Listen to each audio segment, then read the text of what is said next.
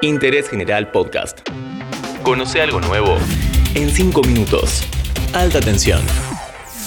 Hola, ¿cómo están? Bienvenidos una vez más a Alta Tensión, el podcast sobre energía de interés general. Mi nombre es Tomás Rodríguez Sanzorena y hoy vamos a hablar de la principal empresa de energía del país. YPF no es solo una red de estaciones de servicio, es un actor central en la producción de petróleo y gas, en la refinación de combustibles, en las renovables, en el agro y en muchos otros sectores.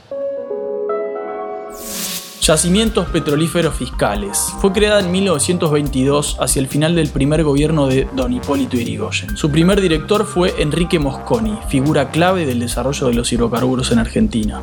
YPF fue una de las primeras petroleras estatales del mundo, la continuación del impulso estatal a la actividad que comenzó con el descubrimiento de petróleo en Comodoro Rivadavia en 1907.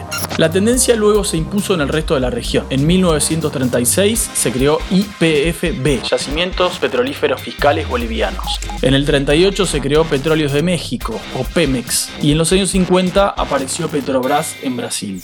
En Venezuela, que en los años 30 ya era la principal exportadora de petróleo del mundo, el camino fue distinto. El primer boom fue protagonizado por empresas privadas, la mayoría de ellas extranjeras. La tensión entre el modelo estatal y privado se mantuvo durante toda la historia de la industria petrolera en Argentina. Durante los primeros años del peronismo, YPF profundizó el protagonismo del Estado en la producción, pero a partir de su segundo gobierno, el propio Perón cambió de rumbo. Para frenar el drenaje de divisas por importaciones de combustibles, buscó convenios con petroleras extranjeras para darle un impulso a una producción que YPF no podía asegurar por sí sola. En los 90 inició el largo proceso de privatización privatización de IPF que tuvo dos etapas. Primero, la transformación en sociedad anónima, donde el Estado, como accionista principal, seguía teniendo el control de la empresa. En el 99 se concretó la venta a la española Repsol, que tuvo que endeudarse para comprarla, lo cual explica por qué en ese momento empieza a acelerarse la distribución de dividendos, es decir, la toma de ganancia para los accionistas.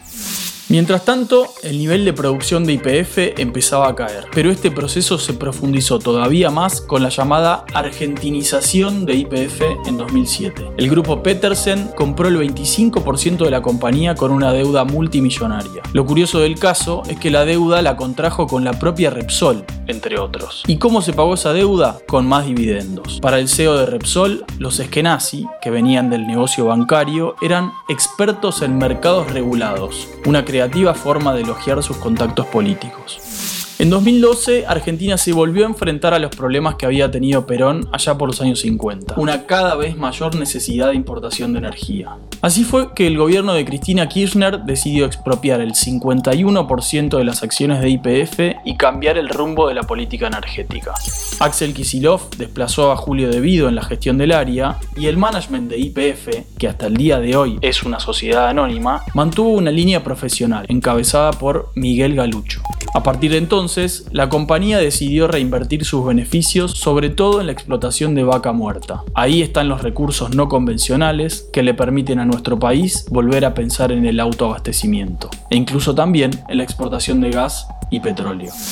Repsol fue indemnizada por la expropiación, pero en los tribunales de Nueva York queda pendiente un juicio muy particular. Un fondo de activos litigiosos, llamado Burford, le compró al grupo Petersen de los Eskenazi los derechos para demandar a la Argentina por la expropiación de IPF. En 2020, IPF sufrió la crisis mundial de la pandemia y a la caída de la demanda y la caída de los precios se le adosó la crisis argentina. En el inicio de 2021, IPF hizo una propuesta agresiva para refinanciar su deuda de casi 7 mil millones de dólares. Es la reestructuración de deuda privada más grande de la historia argentina y muestra los límites que tiene nuestro país para volver a crecer.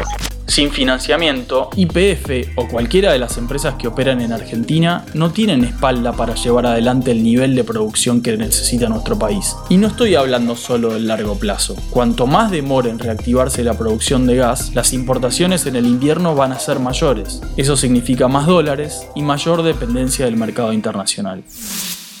Al cierre de esta edición, el gobierno estaba decidiendo cambios en su conducción. Es el deseo de este programa que pueda evitar el default, retome su nivel de producción y pueda garantizar la energía que necesitan todas las ramas de la economía. Nos encontramos la próxima para un nuevo capítulo de Alta Tensión.